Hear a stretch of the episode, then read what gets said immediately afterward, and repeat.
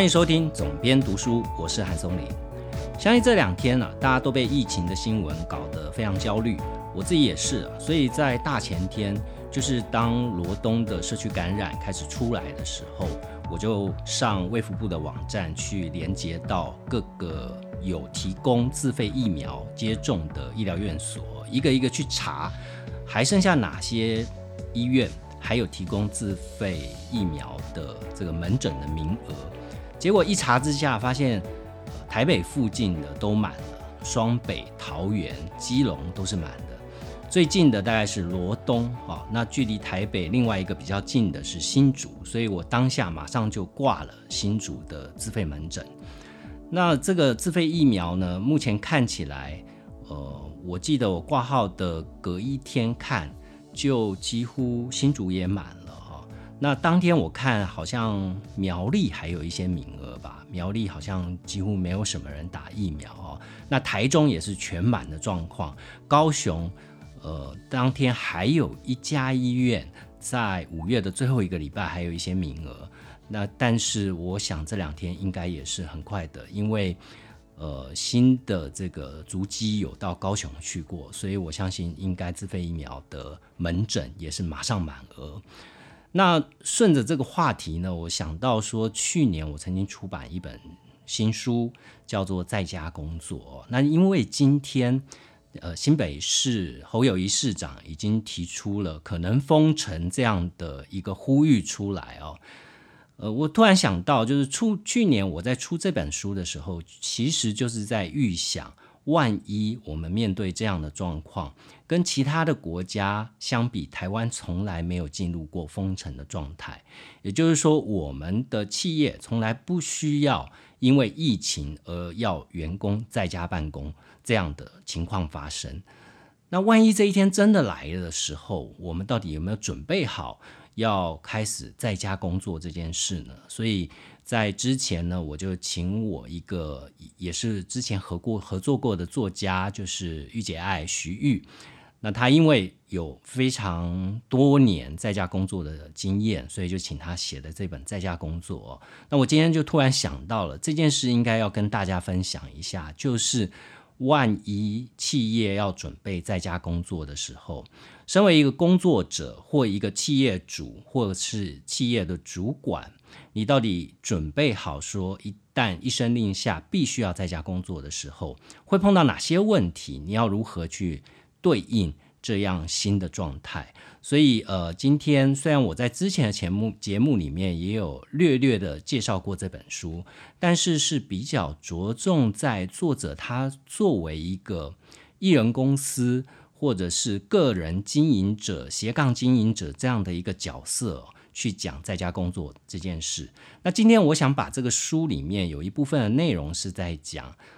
一般的企业或一般的工作者怎么样去对应在技术层面，呃，在家工作的一些诀窍。那当然呢，也非常，如果在这个时候哦，我非常呼吁大家，就是如果你有可能，譬如说我自己是企业主啦，其实我已今天已经在跟同事讨论，是不是我们下周开始要先短期性的一两周试行在家工作。呃，这这样的政策，尤其是我办公室里面还有孕妇哦，那我对我的同仁是必须要尽到一些身心健康上面的一点责任啊，所以我宁可超前部署啊，就算政府没有下命令，可能我也会先叫同仁同仁开始在家上班了、那所以，我今天会介绍一些实用的技巧面的东西，还包含一些企业主管，如果真的走到这一天的时候，那你的企业要如何做应应？一段音乐过后，就开始今天的总编读书。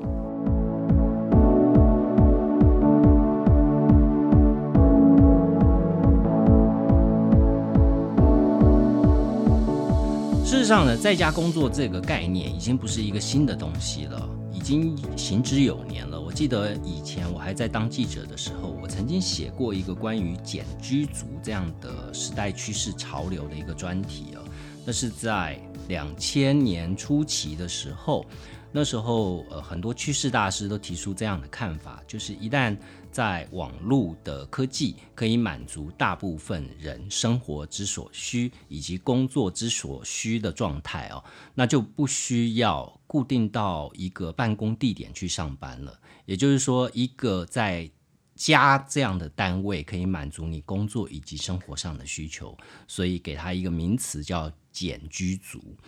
那我记得那个时候呢，网络都还是处于非常低速的状态。其实从当时去看，后来我们现在的科技早就达到当年趋势大师所去描绘的一些未来的样貌。其实我们现在已经达成，甚至超过了啊！不管是在网速。或者是在应用的一些软硬体上面，其实都是已经具备这样的条件。但实际上呢，我们还是没有走到简居族这样的一个时代潮流里面。这是因为，呃，所有的主客观因素其实都不需要去做到这个程度。第二个是，人终究是一个群体的动物哦，它有社交的需求。那如果我们真的因为这次的疫情而必须要在家中工作的时候，身为一个工作者，呃，我觉得可以从第一个角度来看，就是你作为一个工作者，你会先碰到什么样的问题啊？我们先不去讲太过宏观的问题，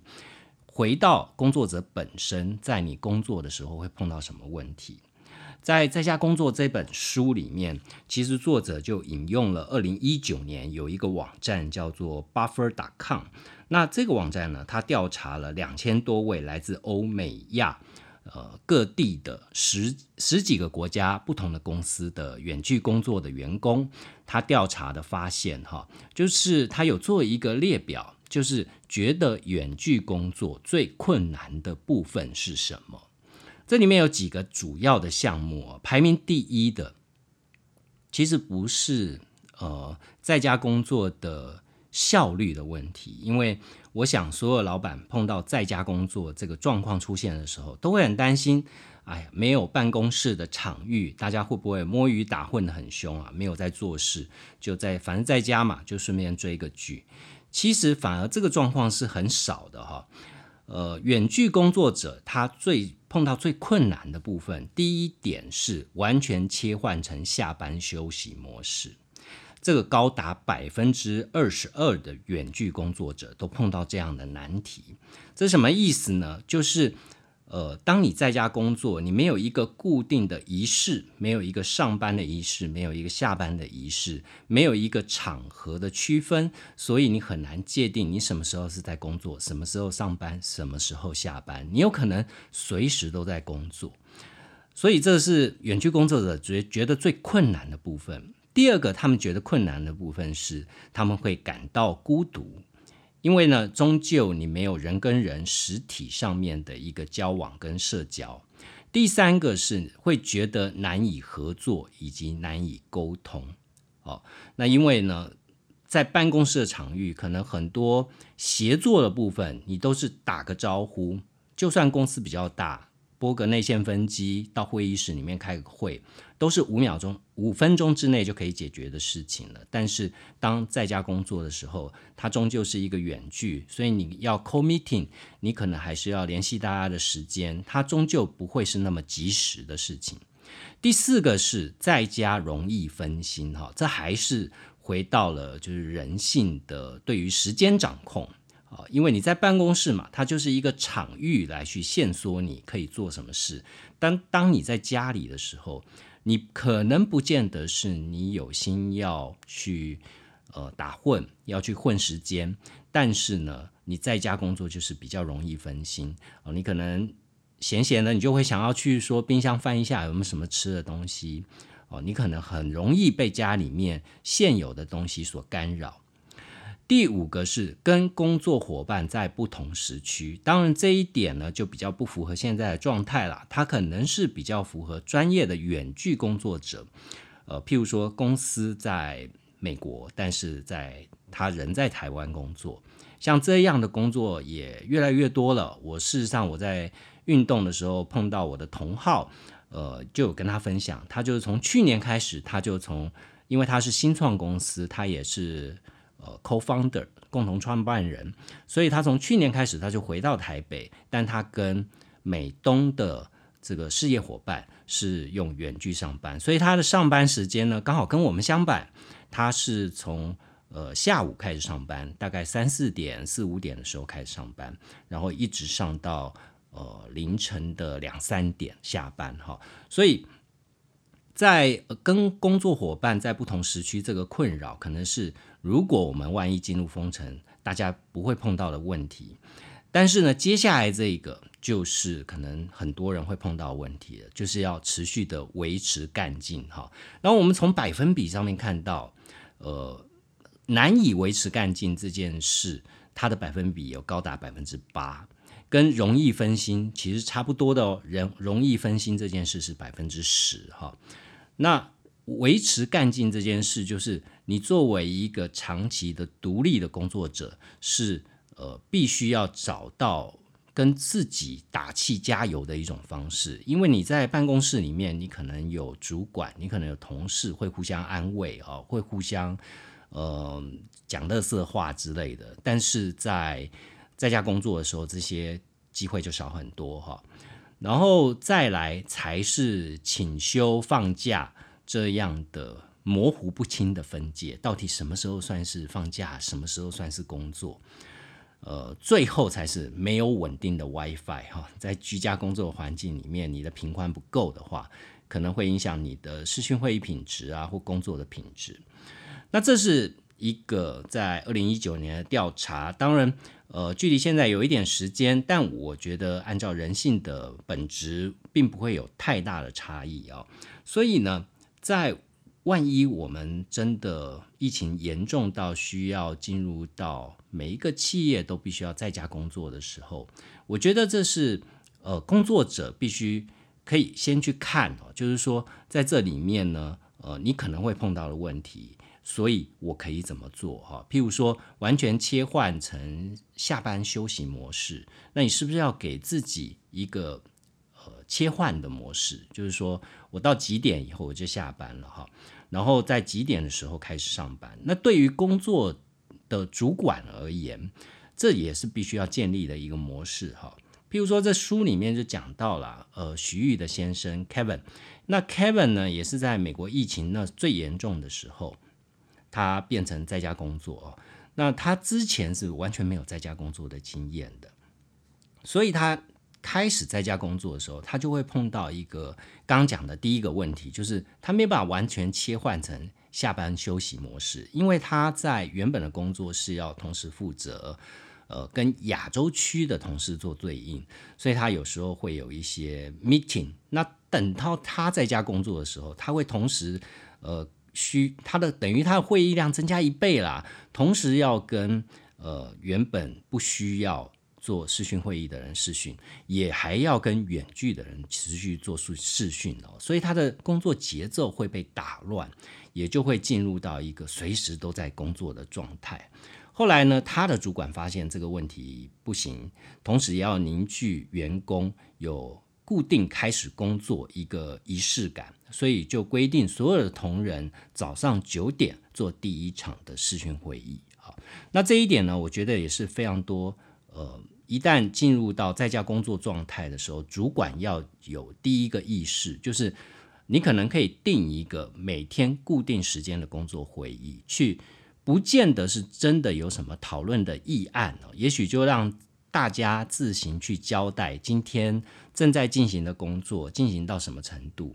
不要忽略掉这一个小小的仪式。这个仪式会是一个非常重要的关键。为什么呢？因为在办公室的时候，这些事情你不会被当成一件事来做，因为大家都面对面。你在做什么事，你马上可以让你的主管知道。你的主管有什么问题，可以马上问到你。但当大家都分散在不同的空间的时候，你就变成要召集一个视讯会议，才能知道彼此的现况啊。所以，固定的定时定点召开会议这件事，对于一个主管要呃进入到在家工作的阶段的时候，变成你掌握员工的一个非常重要，以及维持我们刚刚讲的，就是维持干劲哈。同时，也是让员工可以。激励他维持干劲的一个方法。那除了我们刚刚讲到 Buffer.com 这个网站，他曾经做过这样的调查之外，其实美国还有另外一个工作媒合网站叫做 AirTasker，他曾经也做过类似的研究报告。这个研究报告他发现了远端工作的员工平均每个月比在办公室上班的员工。多上班了一点四天的工作时数哦，所以这种其实也呼应了刚刚 Buffer.com 的那个数字，也就是说，这一点四天的工作时数，其实就是很多的员工还不适应哦，他不适应切分他公司领域的时间，所以他就会变成有非常多私领域的时间拿来继续在工作哈。在 AirTasker 的研究报告里面。呃，针对远端在家工作更有效率的方式，他提出了一些调查的结果。那分别在根据百分比去做排列。那当然，这些是远距工作者他们提供的一些数字。那其实可以给大家，就是说，台湾大部分的工作者应该都没有远距工作的经验了。所以可以提供给大家做参考，怎么样才可以有效的提升远距工作的效率？第一个是稍微休息，也就是说你工作跟工作的中间要有一些 break。那这样的 break 呢，呃，有助于其实在我们讨论时间管理的一些技巧面上面来讲，就有一个很知名的叫番茄工作法。那番茄工作法，它就是以每四十五分钟为一个单位，四十五分钟休息十五分钟这样的循环。那四十五分钟里面，你都不能分心了，你不能放下手边的事去做另外一件事，你要专心的把一件事情做完。那你可以用计时器来计时。那十五分钟的休息，再投入到下一个四十五分钟这样的概念，所以稍微休息呢，它的占比是高达百分之三十七，也就是说有百分之三十七的工作者认同稍微休息会提升工作效率。第二个是设定工作时间哦，不管是上班的工作时间、下班的工作时间、中午休息的工作时间，即便你是在家工作，你也要维持跟在办公室工作一样，有一个时间的。呃，序列，譬如说，你就不能因为你在家很方便，所以啊，我就中午我就不休息，或者是我就干脆我就一路坐下来哦。那这样的话也是会影响到工作效率的。第三个是，你会比在办公室工作的时候更需要写下你的工作待办事项，因为呢，在办公室里面可能有同才的提醒，可能有主管的提示，可能有既定的。不断的会议的安排哦，所以你可能不太需要去更 organize 你需要做的一些事情，所以写下工作代办事项，这个重要性呢是高达百分之三十哈，所以它排名第三。第四个是很多在家工作者不会注意到的事情，也就是说，他会建议你每天都在相同的位置工作，这个在疫情。呃，疫情之前呢，很多远距工作者，他其实也许都是人在外面工作。譬如说，有一些艺人公司，呃，自自营商啊，他自由接案者这样的，他可能用咖啡馆工作，对吧？那不一定是在同样一个地方工作。但如果你是在家工作的话，其实有百分之二十五的远距工作者会建议你。你帮自己设定一个工作的场域，如同在办公室一样，也是非常重要的事情。如果你在家有足够空间，也许你的书房，或是你固定就在一个餐桌的角落。在这本书里面，徐玉其实也有分享啊，就是说你在各种不同的情境底下，怎么样打造你的个人工作场域，也许不是很难的事。当然，台湾跟呃。譬如说北美吧，就又有点不一样啊。地大物博，它的房间比较大，房子比较大。那台湾普遍比较小，也不是每一个家庭都有书房。但是呢，就即便你是用餐桌来工作，你也可以在工作之前，你稍微的 set up 一下，譬如说准备好你的杯垫，准备好你的水，准备好足够的灯光，呃，然后呢，把那个你工作的区块稍微的。整理一下，让他准备进入到工作的状态。那这种小小的暗示呢，都会提提升有效的提升了你的工作效率。第五个可以提升你在家工作的效率的方式是早起。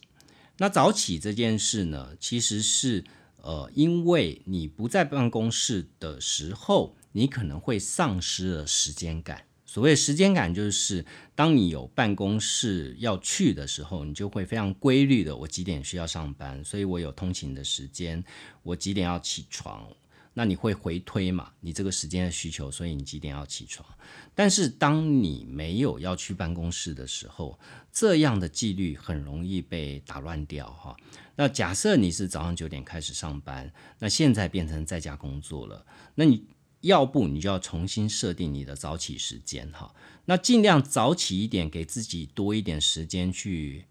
呃开机吧。我觉得。Warm up 也是一个非常重要的事情。有时候人就是在通勤的这一段过程，去建立他准备要进入工作的一个仪式感。但在家工作呢，如果你只是呃不修边幅的穿着睡衣睡裤就直接上工了，我觉得那样的工作效率也是会完全不一样的。所以有百分之二十三的工作者会建议你，呃，要维持。同样效率或更好效率，在家工作的方式是你要维持早起的习惯。那有百分之二十的人建议你是听音乐，不过听音乐这件事很主观了，就是有些人在工作的时候，他希望是一个全然安静的场域，他不希望有声音的打扰啊。那这件事是见仁见智，我觉得我在工作的时候我就不能听音乐，我听音乐会分心的。那有百分之十九的工作者会建议说，预先计划明天的工作，好，然后百分之十七的工作者建议是使用行事力。那我觉得这些其实都跟在办公室工作是差不多的。其实我们在办公室里面也需要这样的规划，只是因为没有办公室这件事，可能这样的规划就更显得重要了。那最后的两项是。呼吸新鲜空气跟运动，那这件事呢，有可能因为在都市的工作环境底下，我们有些人运动是建立在工作结束以后去健身房或去游个泳或去做点运动什么的。但是你可能在家工作，刚刚前面讲到，你会在公跟私的时间会有错乱的状况，所以维持一个固定的。呃，就是工作之余的一个运动的节奏，或者是你原本就在做什么事情，你现在在家工作，你也必须要维持那样的节奏哈。最后一个是线上跟同事聊天，享受团队感。那这件事其实就呼应到刚刚前面的那份调查里面会感到孤单这件事。所以呢，如果你是一个企业主，如果你是一个企业的主管，你现在要进入到在家工作的状态的时候，你千万不要忽视这一点。也就是说，当所有人放回去在家工作的时候，你要怎么样同时维系？呃，其他人的一个情感交流的一个状态，团队的凝聚力，其实是要让主管去伤点脑筋的。你要怎么样去设计一些小环节，让大家可以仍然觉得自己是团队的一份子？哈，那这就不是只有工作者的事了，就就是呃，主管或者是甚至是企业的老板必须要去思考的事情。在这本书里面呢，其实作者有提出说，他对于日本为什么在这次防疫里面，他迟迟无法把在家工作这件事导入到日本的企业里面。那当然，主客观因素有非常的多。包含说日本的整个网络环境呢，其实是完全侧重在行动网络端。日本人在很早以前，他收发 email 其实不是靠电脑啊，他们认为电脑是一种在工作的时候才会用到的东西。所以在私人的这个往来，我记得我非常早以前去采访过 NTT Docomo，就是日本最大的电信公司。那他们在很早年的手机里面就有非常多内建 email 功能，所以他们在像台湾早期都是用发简讯的方式，后来才过渡到了呃社群的讯息软体。但是呢，在日本在一开始就是用手机发 email 是一个呃每个人都会用的一个习惯。那日本的行动网络的覆盖率全世界第五名，非常高，但是他们在呃一般的住家的宽频的覆盖率却没有像邻近的韩国，甚至像台湾走在比较前面。所以呢，在日本，当然主观因素有硬体上面的问题，那最重要的还是软体心态上面的问题哦。那呃，作者在这个书里面，他有提到日本，他观察到日本的状态，就是现在世界各国为了方便合约的流通，因为我们在企业端嘛，我们最重要，譬如说像我出版社最重要的作者的合约，或甚至授权海外的合约，或者是我们跟海外的版权经纪公司去购买授权这样的合约哦。这大部分都是还是纸本在进行。那事实上呢，现在有非常多的数位合约、电子签名、数位签名这样的服务。那这样的认证呢，其实也非常的多。所以，如果你是企业主，你是呃企业的主管，你都要去思考说，一旦进入到在家工作的状态，我在这个后勤上面是不是？呃，有可能顺势就直接把它导入，呃，做一个数位签证的服务，哈，呃，是不是合约就直接用数位合约去签就好了？不一定一定要用纸本。那我觉得这没有绝对的对错啦。在疫情之前，其实大家没有这样的压力嘛。有时候 low tech 就是 high tech。我就印几张纸就可以解决的问题，我非得要导入一个系统，可能花非常多的钱去符合那样的数位签证的制度吗？我觉得对大多数的小企业老板，这并不是一个划算的投资哈。但是如果进入到疫情阶段的话，大家可能就必须要去思考这个问题：我是不是要去做相对应的投资？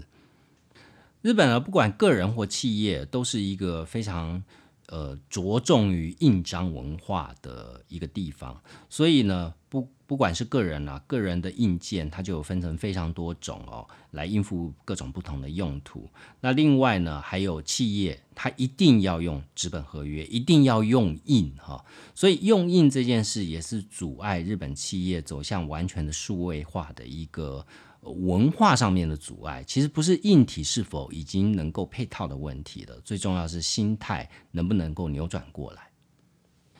再来，如果进入到在家工作的阶段，也就是说，大部分的企业都必须要在家工作的时候，一定有一项新的工作技能是所有的工作者必须要学着去开始学习的事情，也就是视讯会议。那视讯会议这件事呢，其实，呃，在台湾虽然并不陌生，但绝对称不上是工作者必备的技能啊。也就是说，视讯会议这件事可能只是作为一个辅助性的用途。譬如说，我们的合合作对象人不在你所在的城市，那即时上面要沟通一些问题，所以我可能就是直接拨一个。呃，message 的或者是现在所有的这个社群软体都可以提供类似的功能，所以就可以马上的去找到这个人。但这终究是一对一呀。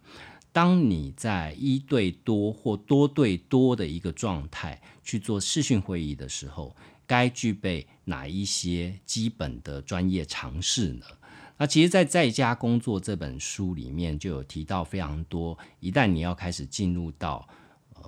譬如说，你可能一天要开好几个视讯会议，你可能要跟非常多的合作伙伴来开视讯会议。譬如说，像在我们出版业，呃，在伯克莱，好像是前一阵子，我印象里面几个礼拜以前吧，还这一次的疫情还没爆发之前，在呃华航的事件爆发之后，他们就提出来说，暂时呢，我们出版社都不用到。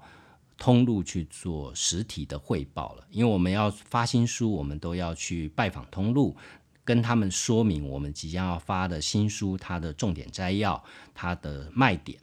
那这件事是出版业 routine 的工作，行之有年的工作。但是伯克莱在日前说，暂时就先停下来，跟去年在疫情初期的时候其实是一样的。那这样的汇报就必须要由被视讯会议所取代哈。那视讯会议呢，其实大家就会觉得说，就是把电脑打开嘛，然后把人放进去就可以开始视讯会议了。但是其实中间还是有很多你可以展现你的专业度，你不是一个呃在家就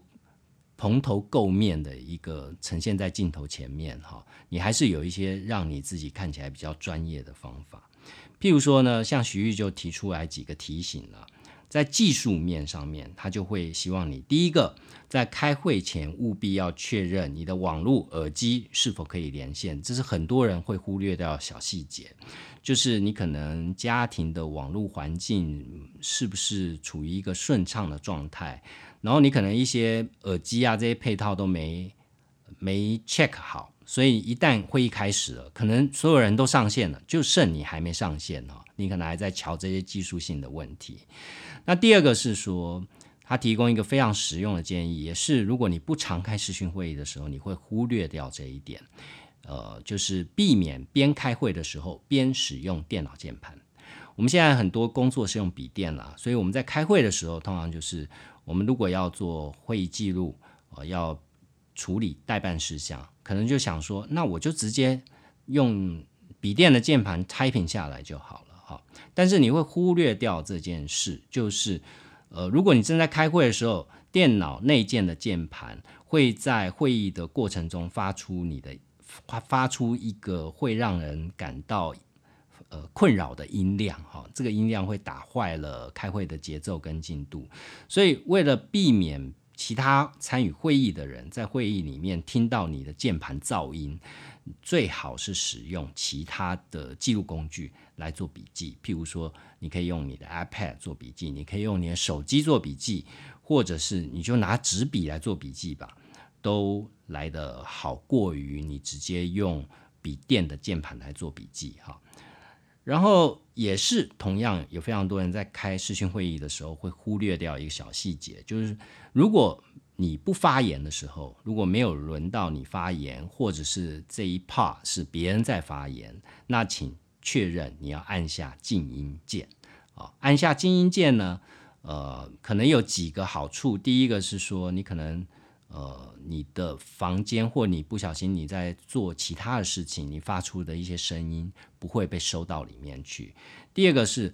呃，当我们在办公室的时候，其实环境音是非常单纯的，所以开会的时候不会有其他环境音进来。但是当视讯会议的时候，也许刚好你家刚好经过一个救护车，然后就有警笛声、鸣笛声，那这些声音呢都会传进来哈。所以呢，你按下静音键就会避免这些声音。呃，去过度的去干扰到参与会议的进行。所以，我们刚刚讲到的三点哦，是在视讯会议的技术面上面的提醒。另外呢，作者也提提出来了，在环境面上面，也就是说，在你工作的场域，你现在既然是在家工作了，你的工作范围，不管是你的书房或是你的餐厅，呃，在这个工作的环境里面，你要有什么样的心理准备？有一些小技巧。第一个是呢。如果可以选择的话，尽量选择面向窗户的方向，哦，保持光源的充足。这很多人会有一个习惯了，就是说他会习惯把电脑跟书桌是面墙的，哦，所以当你在开会的时候，如果你这个房间没有光源，然后这个光源又不是打到你的脸上的时候，其实视讯会议的镜头拍下来，你的脸呢会是。呈现一个阴阴暗暗的状态，其实对于呈现你的这个 performance look 专业的这个工作者的一个样貌是有扣分的。所以，其实你在视讯会议的镜头前面，就是站在舞台前面了，多一些心思，让你看起来，呃，不见得是更美了，但是起码是。呃，更顺眼的啊，这也是很重要的一件事。如果你没有自然的光源的话，就是记得开一盏小灯，就是不要只是靠笔电的这个荧幕的灯光去打在你的脸上，而是另外再开一个光源再打在你的脸上，这样会有助于成像的效果会好很多啊。那第二点，他提醒的是，镜头不要拍到床或一。叠杂乱的衣服，那这个呢，尤其会发生在假设你的居住空间不是很大，譬如说，呃，如果是年轻的工作者，他可能是单身独居，或住的是小套房，那他有可能他在做视讯会议的时候，他的背景是很难被控制的。比如说，他的背景就很难避免掉拍到床或拍到呃这个家庭的家具啊等等之类的东西。所以呢，呃，这个是很多你在设定你要进行视讯会议的时候，你就可以先把你的背景想好。你在家里面有没有一道空白的墙？呃，或者是一个书柜啊，或者等等之类的，其实都是可以让你的背景稍微的美化一点，而不会看到呃你的私生活杂乱的一面。那如果呢，你的环境就真的遮不掉呢，怎么办？哦，这个作者提出来第三个建议是，妥善使用视讯会议的虚拟背景功能。那这个在譬如说像 Zoom 这样的软体，视讯会议软体呢，就提供了非常多虚拟背景。那这些虚拟背景，你可以用非常多你自己喜欢的图片，好，不管是地标、风景，或者是虚拟的，譬如说太空这样的环境背景，就可以提供给你，就把除了你以外的东西都遮掉了。所以。呃，这样的选择也是一个解决方案，但是呢，他特别提醒说，呃，视讯会议里面的虚拟背景呢，不是你要选择它，也要有一点点心机。就是说，如果你是在开这个非常严肃的会议，在检讨每个月业绩目标啊、绩效啊等等之类，不是在讨论创意，不是在讨论。Brainstorming 这样的想法的时候，你却用了一个非常突兀的，譬如说海边度假这样的一个画面哦，其实就会显得跟整个会议的主题是有点突兀的，所以也要有一点心思去尽量避免这样的状态，呃，以免造成与会其他的人造成他们的一些困扰。那我们刚刚提到的是技术面跟环境面的一些小技巧。那第三个呢，我们要提到就是个人面的小技巧。个人面的小技巧包含第一个，就是一开始进入视讯会议的时候，记得礼貌的向大家打招呼。这件事就是我们在实体上面我们通常都会做的事，但当你进入到视讯会议这个领域的时候，你通常会忘记做这件事。好。这个就是实体会议跟视讯会议最大不同的地方。实体会议呢，如果今天是一个大的会议，参与的部门很多，参与的人很多，那你可能就会礼貌性的啊，这个是谁谁谁，会一一打招呼。特别是主管，你可能会跟他特意的打个招呼。但在视讯会议的时候，其实也是一样啊。其实视讯会议，你就要把它当成跟实体会议没有什么不同哦。如果是公司的文化，就是会有一个打招呼的文化，但你在视讯会议的时候也要一样，呃，保持这样的态度。这样的态度同时会有一个好的状况，就是你会让大家知道说谁谁谁已经进入的会议室，好，大家分别打招呼，就有点像点名了。那第二个是说，你要记得呈现画面适当的尺寸，就是说。当然，第一个视讯会议室，你必须要时时刻刻让自己出现在镜头前面。你一下子人就不在镜头里面，大家根本不晓得你有没有在现场哈。所以这是很重要的。那多一点心思是说，你的座位的高低跟你的坐姿都会影响你自己在镜头前面的比率。所以你要在视讯会议之前就先约略的看好，说你在镜头前面呈现。占整个画面的比率大概是多少？那作者的建议是说，个人画面呢占比以镜头中能呈现完整的头部至胸部为宜就是如果你太近，就是一个大头贴了嘛，那会很有压迫感；那太远了呢，又觉得你好像没有在积极参与会议的感觉。所以这是一个呃小提醒哈，就是说你可以多一个这个心思，让大家觉得更舒服。然后呢，另外就是记得你拿东西，如果要暂时离开镜头，也要尽快回来哦。即便你在低头写笔记的时候，也不也要记得时不时的你要把你的眼光要回到镜头里面，不要让大家觉得说，呃，你好像就是心不在焉的在参与这个会议哈。其实这也是呃实体会议里面我们必须要遵守的一些会议礼貌哦，就是说你不要在别人在讲话。结果你没有在听那样的感觉，只是呢，在视讯会议的时候，因为没有实体会议的参与感，所以你很容易会忘记掉这些小细节。所以徐玉提出来提醒，就是说，即便你在做视讯会议的时候，你也是要给自己一个提醒，说我在参与一个会议，我必须要保持专注，我必须要让别人知道我同时在保持专注。哈，那当然，第三个最重要提醒就是不要边开会边吃东西哦。那在这个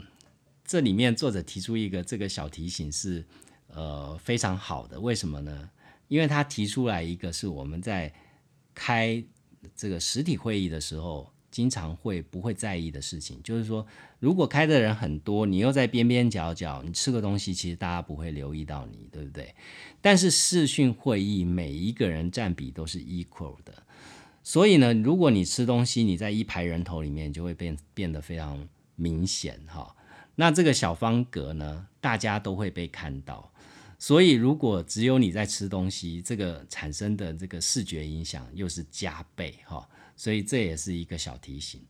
第四件事是，开会前先穿上体面的上衣，并记得梳头那很多人在家工作啦，前面讲到说，公司的时间会不分。那如果你习惯就是说，哎，在家工作其实不错啊，因为我省掉了很长的通勤时间，也许我就不用再花四十分钟、一个小时去搭捷运啊、搭一段车啊到办公室这样的时间。但是呢，因为你省下这个时间，其实人都是有惰性的啦。你省下这个时间呢，其实你并不会拿来再去利用，你可能就是还是要拖到最后一刻，你才会让自己坐在办公桌前面准备开始上班哈。所以这就造成一个什么状况呢？你可能就比较容易不修边幅了。所以呢，如果你没有视讯会议，大家看不到，对吧？这也无所谓。但是你要视讯会议的时候，你就必须要展现一个专业的 look。这边他提出来的就是，呃，如何展现个人专业 look 的一些小提醒。他会建议说，男性的上衣以素面衬衫或者是 polo 衫为宜。那女性呢，尽量避免露肩、露胸、过度过度铺路的一些装扮哈。当然，如果有一些行业啦，它是一个时尚流行产业，它并不太在意呃原原本就不在意员工的穿着打扮哦。今天讲的是，如果你今天是在一个比较比较传统的企业上班，假设是金融业工作，那金融业工作平常的工作都是穿制服，对吧？那你今天假设你就完全变了，穿个晚礼服啊 之类，比如我的意思是说，你穿个背心小可爱之类的，那可能就是其他的与会者就会不太习惯哈。所以当你在面对镜头的时候，你就是要把它想象，就是大家都看得到哦，它就不是一个那么随性的事情，它跟你在家这个定义是不太一样的，就是说你在。开会这个期间，你就是在工作；你在家工作、上班的期间也是在工作。所以，适度让自己维持一个专业感，不是完全的居家感，也有助于你提升工作的效率。前面讲到的是提供给在家工作的工作者的一些专业建议。那对于远端工作所产生的一些管理问题，有没有一些相对应的建议呢？徐玉在书里面他也提到，第一个是他针对一个调查，哈，他跟大家分享，在美国有一个叫做 Remote.com 的公司，哦，他针对各企业进行远端员工管理做一个调查。那在他调查对象里面，戴尔电脑大家都知道 Dell，然后曾经提到说。有几件事是非常重要的哈。第一个是确保每个远距工作的员工没有觉得自己被遗忘；第二个是没有觉得被过分关注；第三个是以及在没有面对面见面的时候，确保大家都能够有继续发展的机会。戴尔电脑认为这是远端管理最困难的任务哈。那为什么呢？因为你缺乏面对面的机会的时候，刚刚讲到这三件事啊，其实在办公室的场域里面，相对来讲是容易做到的。但但是，当你在长时间的远距工作的时候，这件事就会变变得是一个挑战啊。所以呢，嗯，我们在办公室的时候，其实我们常常会透过观察来去解决前面碰到的三个问题。譬如说，我们在办公室，我们常常就会透过人跟人之间的细微的脸部表情或肢体动作，来去解读所谓的职场风向啊，或者说很多人讲说这叫读空气了。但是呢，当你远距工作的时候，就没有这些东西可以做参考了。所以呢，呃，怎么样在远距工作的时候还能保持这样的 intense，就是我觉得还是有一个在职场里面这样的气氛哈，这是对于工作者、工作管理者来讲是一个最大的挑战。所以啊，徐玉在书里面建议，呃，也许企业的主管或小型企业的企业主。当你碰到在家工作开始实施的时候，你可以建立一些标准化的作业方式。这里面包含几点嘛？第一个，我们前面有讲到，每天固定的点名与回报啊。企业主管呢，可以跟自己的组员建立每天规律的回报仪式啊。无论是和个别的组员一对一的联系，或者是每天一次的小组团队会议。都有助于彼此交流进度跟意见，让主管跟执行者都能同步掌握工作的进度第二个是运用不同的科技管道来沟通啊，我们不能期待光靠 email 或电话联系就能处理所有工作上的问题。那这个也是我其其实我在。不是在家工作的时候，我跟都会跟同事讲一件事，就是有些事情是不能靠 email 沟通的。为什么呢？因为 email 是没有感情的，它是冷冰冰的。你这个文字，也许你写者无意哦，但收者有心，收者会解读成为另外一个方向，所以在职场里面常常会起到很多误解跟争执，往往都是对于。一则冷冰冰的讯息的不同解读，哈，所以好的主管呢，应该要帮助员工在不同的时候使用最好的沟通管道。我觉得这一点真的是非常重要啊。例如需要大家集思广益的时候，可以透过他这边举到，应该都是美国比较常用的，我没有用过，所以如果各位读者有用过，或你可以去查一下资料，譬如说叫 Slack，S L A C K。好，这样这一类的平台来帮助讨论，使讯息透过清楚易懂的视觉化呈现，就可以达到有效沟通的目的。第三个重点是定期让团队组员彼此彼此互动。哈，不只是讨论公事需要开会，有些企业呢也会鼓励帮，譬如说帮。寿星啊，帮员工开虚拟的线上派对，或者是透过线上分组讨论、竞赛，让远距工作的员工也能感受到团队的陪伴，提振士气，并排解寂寞的情绪。它这里面其实。我先把第四点讲完好了。其实第三点跟第四点，他有提出一个案例，我觉得这个案例是值得一些企业主管的参考。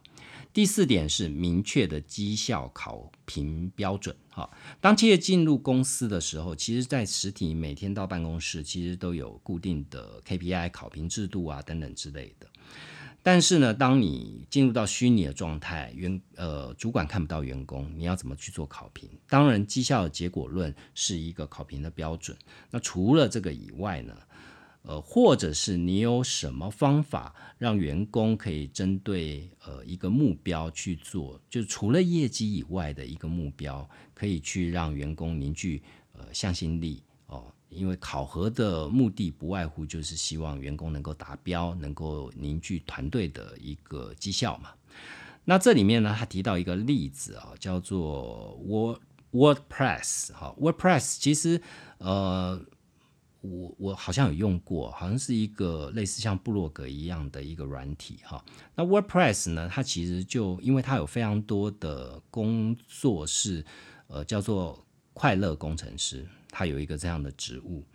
就是说，这个快乐工作工程师呢是可以在远端工作，在家上班哈。但是他要怎么样去让快乐工程师们都凝聚足够的向心力呢？他这边就提出了一个方法，啊，快乐工程师只要去解决了一个客户的问题啊，我刚刚讲 WordPress 应该就是一个帮助你简易设计网站的一个软体吧，如果我没记错的话。好，那 WordPress 呢，它会有非常多客户，他会碰到千奇百怪的问题，好，从简单到复杂都有，可能是找不到某一个功能的按键，或者是这个套的板它跑掉了，程式码不对。哦，所以他会有这些抱怨跟建议。那这些快乐工程师他们在世界各地工作，那每解决完一个客户的问题，快乐工程师就会收到一张票券。好，这张票券就是呃，你帮客户解决掉一个问题。那公司每个月会帮大家做票券累积排行榜，看看是呃谁能够最快速的、最大量的解决。顾客的问题，然后还会给他一个排名，要拿到月冠军哦，每个月要累积多达两千张票券哦，一个工作天就要解决一百个问题哈，所以这个票票券呢，就成为一个远端工作的一个绩效管理的评判标准哈，那这个。呃，快乐工程师这样的职职称跟这个票券，因为你帮客户解决问题，等于是为客户带来快乐嘛，所以这样的快乐票券呢，其实就形成了一个不像 KPI 那样一个冷冰冰的一个绩效评判标准，同时呢，它带动了一个内部竞赛的一个效果，哦。让远距工作的时候不太容易达到的一些激励士气啦、激励干劲啦这样的目标可以得到一个实现。所以刚刚讲的这个呃 WordPress 的这个案例哦，其实就有效的可以去达到我们刚刚讲的第三点跟第四点，让团队的成员互动以及绩效考评标准这两个。所以我相信。每一家企业在面对在家工作这样的状况的时候，碰到的问题一定是不一而足的。但是你要思考的就是，当我把实体业务给虚拟化的时候，我必须要用一些新的做法来去取代旧的管理制度。那这些新的做法是什么呢？在徐玉的《在家工作》这本书呢，提出非常多新的观点。然后可以参考，所以如果你在疫情的这个感受到这样的焦虑哦，也许你的公司像我自己，我刚刚前面讲过，说我的公司可能就不等政府公布了，也许就开始进行在家工作的这样的短期的阴影。如果你的公司也可能开始做这件事的话，非常推荐给大家去买。徐玉玉姐爱，她在去年的时候出版的这本《在家工作》里面有非常多第一线在家工作、长时间在家工作的远端工作者，他提出来一些实战的经验跟一些建议，还有他观察到的一些趋势以及分析的研究报告。那谢谢大家，如果有机会去买这本书的话。希望今天这今天的内容对你有帮助，也欢迎帮我在 Apple Podcast 上面留下五星评价。有任何问题都欢迎告诉我，我会尽快回复给大家。那我们下一期节目见。